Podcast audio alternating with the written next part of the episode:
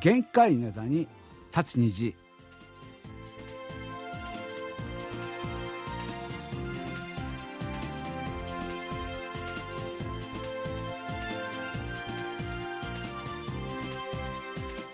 11月13日月曜日の限界ネタに立つ虹。皆さんお元気でしょうか？ドクターシンことシンニョンです。今週今週というか今日始まったのがあの先週の終わりぐらいからですねあのソウルはですね急に真冬になりましたですよね。あの、マイナスの気温がですね、なんかこう続くようなね、そういう日もね、あったりしたわけなんですけれども、昨日の場合で夜明け方マイナス3度、4度ぐらい、マイナスですよ。うん、そういう感じでね。あとね、日中もですね、気温が全然上がらない。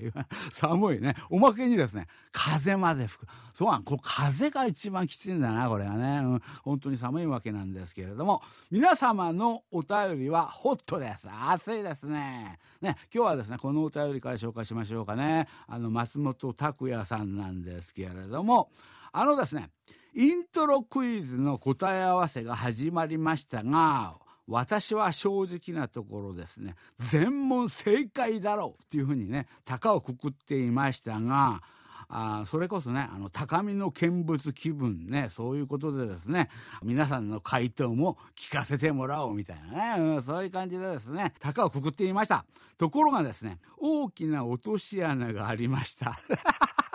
落とし穴があった。そう。あの、松本桜さんね、明らかにですね、あの、動揺している。あの、というのは、イントロクイズく、え、イントロクイズじゃないんだよね。イントロクイズじゃない。あの、カバー曲当てクイズだったのね。それを、あの、他のところはね、みんなね、カバー曲クイズっていうふうに書いてるんですけれども、ここのところの、あの、書き出しのところで、イントロクイズになってるっていうことは、本人若干動揺して、これは私全問正解だっていうふうに思ったけど、この前の答え合わせの時に聞いたら、一問間違ってるじゃないか。ね、それはどういうことかというとですね、この前、あの、かけていただきました、ラッツスターの恵みの人ね、恵みの人。ね、これをですね、私、あの、勘違いしましてですね、街角トワイライト、夕暮れ迫る。そちらの方をね、あの、答えを出してしまったっていうことでね、それをですね、あの、この前の放送で、あの、気づかされました。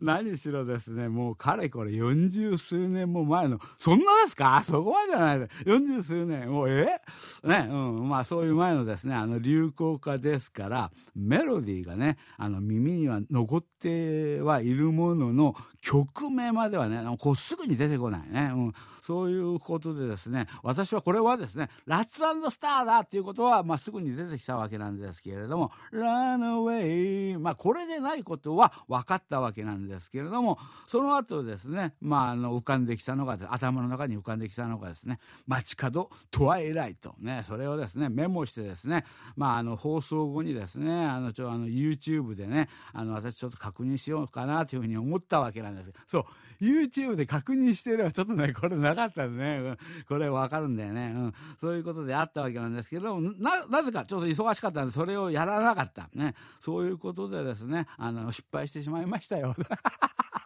であの最近はですねあの人名とか曲名とかねこうすぐ出てこないね。こういうですねあのうっかりしたミスがね実に多くなってしまいました。ね。恵みの人があのヒットした頃はですねまだ私はですね18歳。おおこのようなことはまあなかったわけなんですけれども最近はねそういうことがね、うん、目につくようにさ年は取りたくないものですよね。ただですねまあこれで分かったことは何気ないですねこのようなあの曲名クイズでもまああの初老の私にとって 初老って言わないでくださいよ。年一緒のあの近いんですからね、うん、初老の私にとってはですねこういうですねこともいい頭脳へのねあの刺激ねあの脳のですねトレーニングになっているっていうねそういうことをね考えさせられました。早速ですねあの間違いは分かってしまったもののまあそういうことでね。自分自身の中ではね。まあこれあの脳のトレーニングしたんだ。と ねそういうことでね。よしとしようっていうね。そういうことであるわけなんですけれどもね。ああなるほどね。そうだそうだね。あのラジオ体操っていうのはねもともとねラジオを通して皆さんのあの頭の体操ね、うん、頭の体操の方をねあの毎日やろうという感じであのコーナー始めめたわけですからそこでですねあの今回のような、ね、クイズ形式ね、うん、こういうのもそういうことになった。ね。そういうことなんですよね。であの松本さんもおっしゃっています。しかもですねこの前あのあれですよね。R05 さんもねあの渥美二郎ね。これが答えでやったわけなんですけれどもこれは私分かります。渥美清ですっていうふうにね言った。これもなんかこう習慣ね。なんか渥美って出るとなんか清が先に出てくるね。そういうものなんです。曲名もね頭の中じゃ分かってるんだけれども大ヒット曲の方が先にボロッと出てしまうね、うん、私たち特に最近この記憶の問題でいろんなことが起きたりするっていうふうに思うわけなんですけれどもこの記憶の問題だっていうことでね。でね今からねかけるこの曲ね私ね前はねちょっとねあのわからないというのかな。これあの展覧会チョンラメっていうねあの二人組の男性デュオがね歌っている曲なんですけれどもこれ曲名がですね「キヨゲスプチャ」というのはですねこれ「キヨゲスプチャ」これ直訳すると「記憶の修作、ね、修作って何ぞやね。これ練習とかね、うん、記憶の練習。あるいは記憶の試し書き。なんだこれはというような私も感じだったんですよね。歌詞こう見てもねあーなんか分かるようで分からんな。最近この意味が分かってきた。ということでですね皆さんにもねこの曲聴いてもらいましょうかね「チョラメ記憶すっちゃ」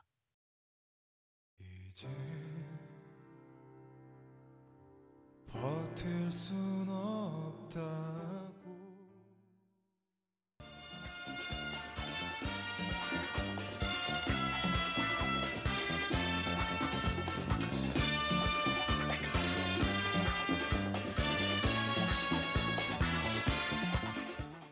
高みの見物ね。まあこのここちらのコードの方がね今回のね話はね合ってるかなというね、うん、そそういう感じであの高みの見物のねコードを使わせてもらってるわけなんですけれどもこの前ね9月とあの10月ね皆さんにですね昭和の思い出っていうね、うん、そういうテーマでね皆さんの意見をね募集したわけなんですけれどもその時にね同時にですねあの日本のですねあのまあ昭和時代の曲をねあのまあその時代にあたるまあ韓国ででのですね。あのカバー曲ね、うん、そういうものをちょっとねかけてみてですね。あの音楽クイズ、うん、そういう感じでですね。あの紹介したわけなんですけれども。それに対してね答えながらいろいろささっきのあの松本さんの話もありましたね。間違えてしまいました。そういう話とかねたくさんね面白いふあの付随したですね話がたくさんあったんで。じゃあ今回ちょっとその話ちょっとメインにして持っていこうかということでね。あの皆さんのねまああの思い出の、まあ、音楽の話。あ、まあ、歌謡曲あるいは韓国のですね海洋ねそういうもののですね話をねしてくださいっていうね、うん、そういうことであったわけなんですけれども早速ねあの答え合わせいきましょうかね。この前4問目まで答え合わせしたんで5問目第5問目これはですねカヨンさんが歌いました。ね曲名はあの紹介しなかったわけなんですけれども「あのララララブソング」っていうねこれ日本と曲名一緒ですよね。久保田利伸さんがね歌いましたですよね。この曲に関してはいわくつきだったですよあの時南平薫さんか南平薫さん「しんさんこれ昭和の曲じゃないっすよ。これ木村拓哉出てましたでしょこれ、そのドラマにね、使われてましたんで、これ昭和の曲じゃありません。ね、そういうミスをした新さんね、罰としてですね、これに対しては皆さんの答えを、あの、合ってたことにしましょう。もうおっしゃる通りおっしゃる通りでございます合ってることにしましょうだけどこれ間違えた人いたのかなちょっと私も最近これバーッとあのね答え合わせしてる皆さんのしてるわけなんですけれどもまだこれを間違えた方は一人も見てないまあそういう感じでねあ皆さんこれ、うん、全員合格ってねそういうことですよねであの次の問題だったですよね韓国のね「イーシスターズウィルルポミョカラヨ」っていうね曲であったわけなんですけどれどもこれはねもう有名な曲ですよね。あの坂本九さんの「上を向いて歩こう」ね。この曲ね。アメリカの方でね。ビルボード方にね。あのこれがあの発表されましてね。あの曲の名前「すき焼き」ちょっと違うだろうちょっと、ね、上を向いて歩こう。なすごい素晴らしいいい CD であったにもかかわらずアメリカで発表される時は「すき焼きソング」っていう。ちょっとなーってなんかね、うん、そういう気持ちもあったりするわけなんですけれどもまあそいうことでね、うん、そうなんです。でこの曲もねあのあのほとんどの方がですね当ててくださったわけなんですがこれはですねあの秋田県のですねあの安井明弘さんですよね。こういうお便り来てるんですよね。坂本九さんといえば1985年のですね日光ジャンボ機墜落事故でね亡くなられた方でございますが、まあ、日本においてはですね、まあ、昭和を代表する歌手のね一人でありました。はい、うんあの上を向いて歩こうね。あの歩こうはですねビルボード1位になったということでですね。まあ有名でありましたですよね。そのですねあの日光ジャンボ機墜落事故があったのがですねあの1985年これ括弧して昭和60年。ほうほうそうなんですか。昭和60年ね。8月12日のことはですねあの私は現在でもですね私の記憶の中にですねあのくっきりと残っております。お、ね、日本ではですねお盆休みねお盆ということで私はですね静岡県清水市のああこの話出ましたですよね。今本人は秋田に住んでおられるんだけれども実は私はあの、ね、あのこちらのね清水市の方にねそちらの方にも住んでたことがあるんだというね、うん、そういう話であったわけなんですがそちらのですね父の実家にいました、ね、お盆の時にね。でですねその時は親戚の子供たちがねたくさん遊びに来たということでねあの一緒にですねテレビ番組で「あのザ・トップ10 」トップ10それをね見ていました。しかしですねあの番組がところどころこう中断となりああ生放送ね番組がねところどころ中断となりあの航空機事故がねあの下の方にこうテロップみたいにね、うん、そうして流れたんでしょうか。そういうニュースが流れてこう大騒ぎになりました。その後のですねニュースで、まあ、あの墜落したあのその飛行機にですねあの坂本九さんがあの乗っていたというね、うん、そういう悲しい知らせを聞いてですね本当に驚いたものですという。いうね、うん、そういうことをね、うん、書いてくださったわけなんですけどなるほどね。あのザ・トップ10私はねこれ知らなかった。これはねあの私はてっきり最初読んだ時にザ・ベスト10なのかなっていう感じでね、うん、私はあの当時ねあの、まあ、あのザ・ベスト10っていう番組はあの日本のですね知人とかそういう人たちにあのお願いして音楽番組であるありますんでね。私そういうのに興味がありますね。ビデオテープですよね。それ日本で録画したやつを送ってもらう時に「ザ・ベスト10」はね少し見ましたけれどもねあれあれだあの面白かったですよねあの黒柳徹子さんと久米宏さんがねやっていたね「あのザ・ベスト10ね」それではなくて「ザ・トップ10」っていうのかと。これは一回も見たことないなどういう感じなのかなちょっとわからないわけなんですけれどもそれを見ている最中にそういうねあの悲しいニュースがありましたっていうね、うん、そういうことですよね。はい。で、次のお便り。R05 さん。この前のは MVP じゃねえか。MVP R05 さんね。あの、審査に質問なんですけれども、シンさんとですね付き合いのある、まあ、あの韓国のですね歌手の方とかですねあのそういう方に日本のヒット曲とか、まあ、そあのそこまでですね日本であのヒットしているっていうわけではないないけれどもだけれどですねこれはいい曲だなということであの韓国の歌手にねこういうのをねあのカバー曲で歌ってみたらどうっていうね、うん、そういうものをあのおすすめするようなことってですねあの今後ありありませんでしょうか？今後か過去の話今後今後はねあの過去はありましたよ。過去はたくさんたくさんたくさんあって今後今後今後そういうことありますよ。これ確信だよね。最近はねもうインターネットとかね、うん、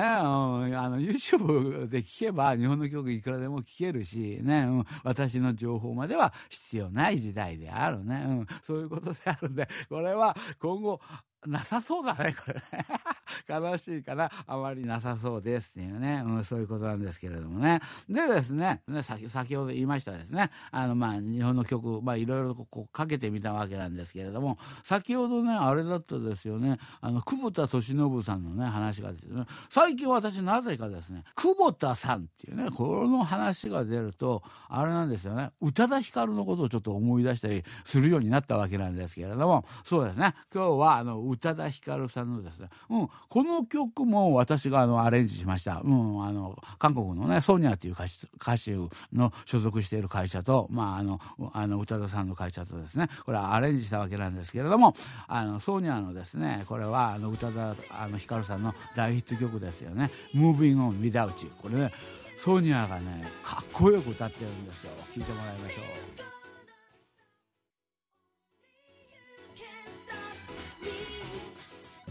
はい、どうだったですかね。そういうのはね、かっこいいですよね。あの、宇多田ヒカルさんのですね、Moving on Without You ね、これをね。ああれ、あの、日本から、日本で発売されて、少し経った頃にね、このこの曲もね、カバーされた。うん、そういうわけなんですけどね。答え合わせどんどん行きましょう。この、あの、第7問目。韓国のね、リトマスっていうね、昔、実験、理科の実験の時にリトマス紙っていう紙があってね、それね、あの、色が変わるあれですよね。リトマスっていうですね、そういうグループ面にしている2人組。これデュオだったな彼らもね。彼らがですね歌いました。原ぼじしげ原ぼじしげっていうのを直訳するとおじいさん時計。まあおじいさんの時計っていうことですよね、うん、これはトラディショナルな曲として知ってる方たちが多いっていうふうに思うわけなんですけれども私が注文を出したのは日本でカバーしたアーティストがいるね。商業的にこの曲を使ったアーティストがいる。それは誰だみたいなねそういうことの問題であったんであの正しくは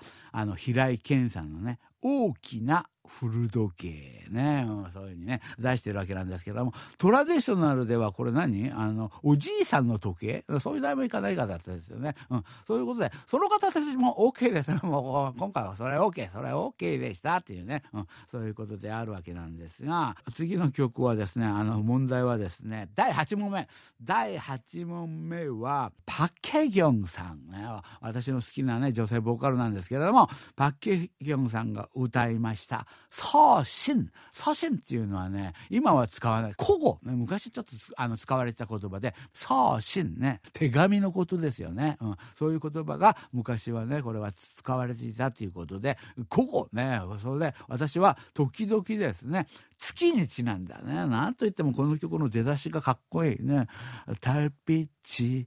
ユナニドコアっていうね、うん、本当今日、今夜、今日の月明かりは綺麗ですねっていうね、うん、そういう歌詞からね、始まってる曲なんで、月に関係した話の時ね、私たまにかけたりしますよね。うん、で、だけど、日本語でですね、あの、あの、カバーされた時には、あの、日本語のオリジナルの曲の方に、方ではですね、あの、歌詞は全然違う。ね、桜、桜でね、これですよね。それをですね、あの、川口京子さんですかね。これはちょっと難しかったかなというふうには思ったんですけれどもやはりあれですよね。皆さん番組ちゃんと聞いておられる。素晴らしい。私がかけた何回かのあのその時にあのちょっと頭の中にあの入ってたんでしょうか。これねほとんどの方これ当ててくださった。ダメだ。うわこれじゃちょっとあの皆さんの分別力がなくなるね。私焦りましたよ。これで結構あの半分ぐらいの人間違えてくれるものだというふうに信じてたんですけれどもみんな皆さんね番組で聞いてることを覚えててこれね当ててきたんで。うわすごいなってねそういう感じなんですけれどもね。はい。そういうことです。でですね、あのちょっとまたね、お便りがあるんだな。これ、キキムチボーイさん。キムチボーイさんすごいよ、最近。ね、あの、この方はね、あの、おはがき組、ね、おはがきにね、こうね、あの、お便りをね、書いてね、送ってくださるわけなんですけれども、この方は、おたあの、お便りだからしょうがない。こういう感じでいいですよ。少し時間経ったとしても、手書きの手紙とかね、うん、そういうことで書かれてくれる方たちは、もう、あの、クイズが終わってから到着してもいいです。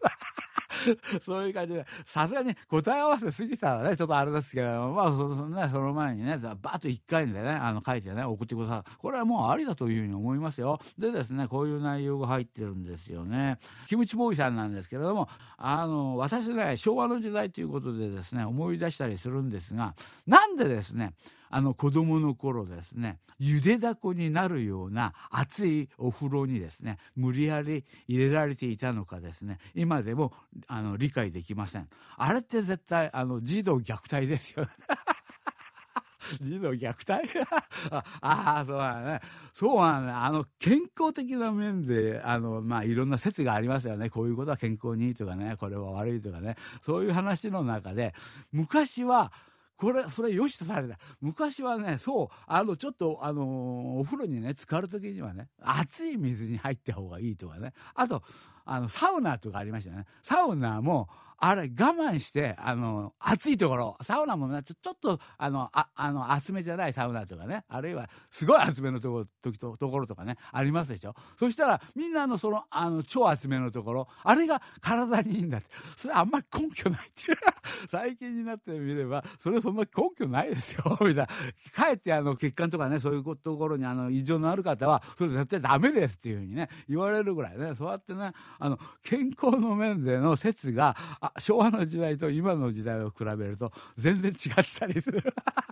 そういうことを指摘なさってるんですよね、キムチボーイさんね。本当ありがとうございます。いろいろとね、お便り本当ありがとうございました。ね、うん、そういうことであるわけなんですけどね。はい、こういう感じでいいです。あの、皆さんね、答え合わせ、次何が行われるか分かりますでしょそれで、私これ間違えてしまいました。勘違いし,、ま、してしまいました。それをね、皆さんね、どんどん弁明するような形でね、弁、あの弁解するような形で。これ私が悪くないんだ。だけど、この記憶は記憶はね、そういう感じでね、どんどんね、お便りね、書いて送ってください。ね、あと、そういう話なかったら、まあ音楽の話ね、何でもいいですからね、あの、きあの聞く話とかそういうのね、どんどん送ってくださいっていうね、うん、そういうことですよね。はい、今日もお別れの時間になってしまいました。また来週元気にお会いしましょうね。これまでドクターシンことシンニョンでした。よろぶん、あにょせよ。